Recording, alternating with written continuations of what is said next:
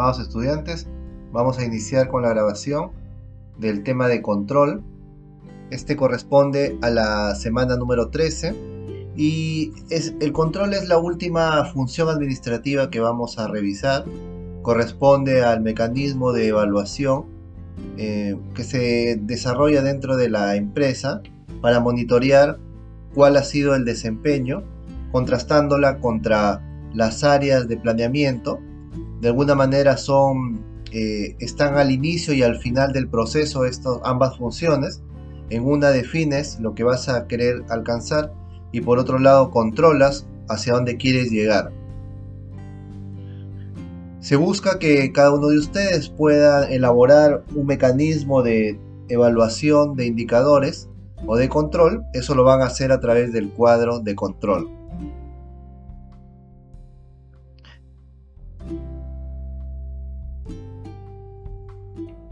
Dentro del proceso de control administrativo existen diferentes eh, partes, digamos, o, está conformado por diferentes elementos. Uno muy importante es el tema normativo, que nos va a indicar qué es lo que, cuáles son las leyes, cuáles son los reglamentos que se deben cumplir. Por otro lado tenemos el aspecto de la medición, es decir, exactamente qué vamos a evaluar eh, a través de qué, de qué medida o de qué valor vamos a evaluar el desempeño de la empresa y propiamente la prueba o evaluación a través de algún instrumento con el cual vamos a contrastar si estamos cumpliendo o no con lo que se pide. ¿Por qué se requiere el control? Bueno, hay muchas razones para las cuales el control se aplica principalmente para eliminar pérdidas, para ver la calidad de la información gerencial que se presenta, para mejorar eh, los medios de control mismo que la empresa tenga, para mejorar los procedimientos o los sistemas operativos que tiene la empresa, para poder verificar si se han cumplido con los estándares que la misma empresa se ha, considerado importantes eh, desarrollar los mecanismos de control son importantes porque nos permiten eh, establecer, evaluar la eficacia y la eficiencia de la operación.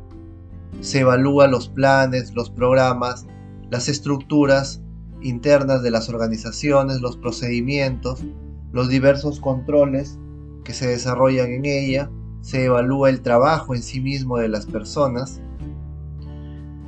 Ahora, por otro lado, un mecanismo que nos permite organizar o estandarizar la medición es el cuadro de mando integral, que fue una propuesta desarrollada en el año 92 por Kaplan y Norton, dos estudiosos del tema administrativo, quienes proponían algún instrumento de evaluación que sea sencillo y fácil de, manejar.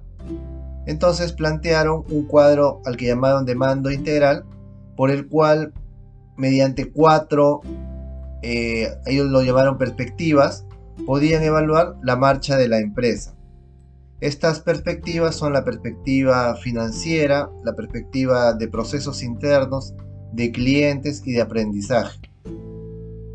Cada una de ellas va relacionada a los objetivos que tiene la empresa objetivos en la línea financiera, objetivos en la línea de los procesos, objetivos en la línea de los clientes, objetivos de aprendizaje, como por ejemplo cantidad de capacitación o horas de capacitación que una empresa debe tener.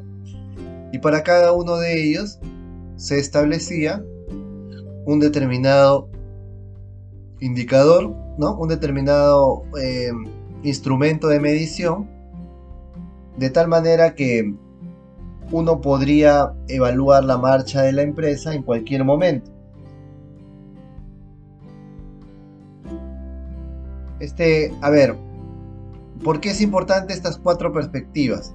Porque de alguna manera cuando se creó este instrumento, se consideró que era la manera en que una, una organización puede evaluar el, eh, de manera integral a la empresa.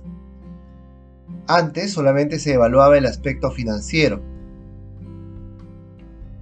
Sin embargo, esta información no era completa. Por ello, se ha requerido añadir elementos de procesos internos, de, los clientes para ver qué tan satisfechos están, cómo se encuentran, aspectos eh, del aprendizaje, ¿no? Con respecto a la, a la capacitación, a la mejora que tiene la empresa.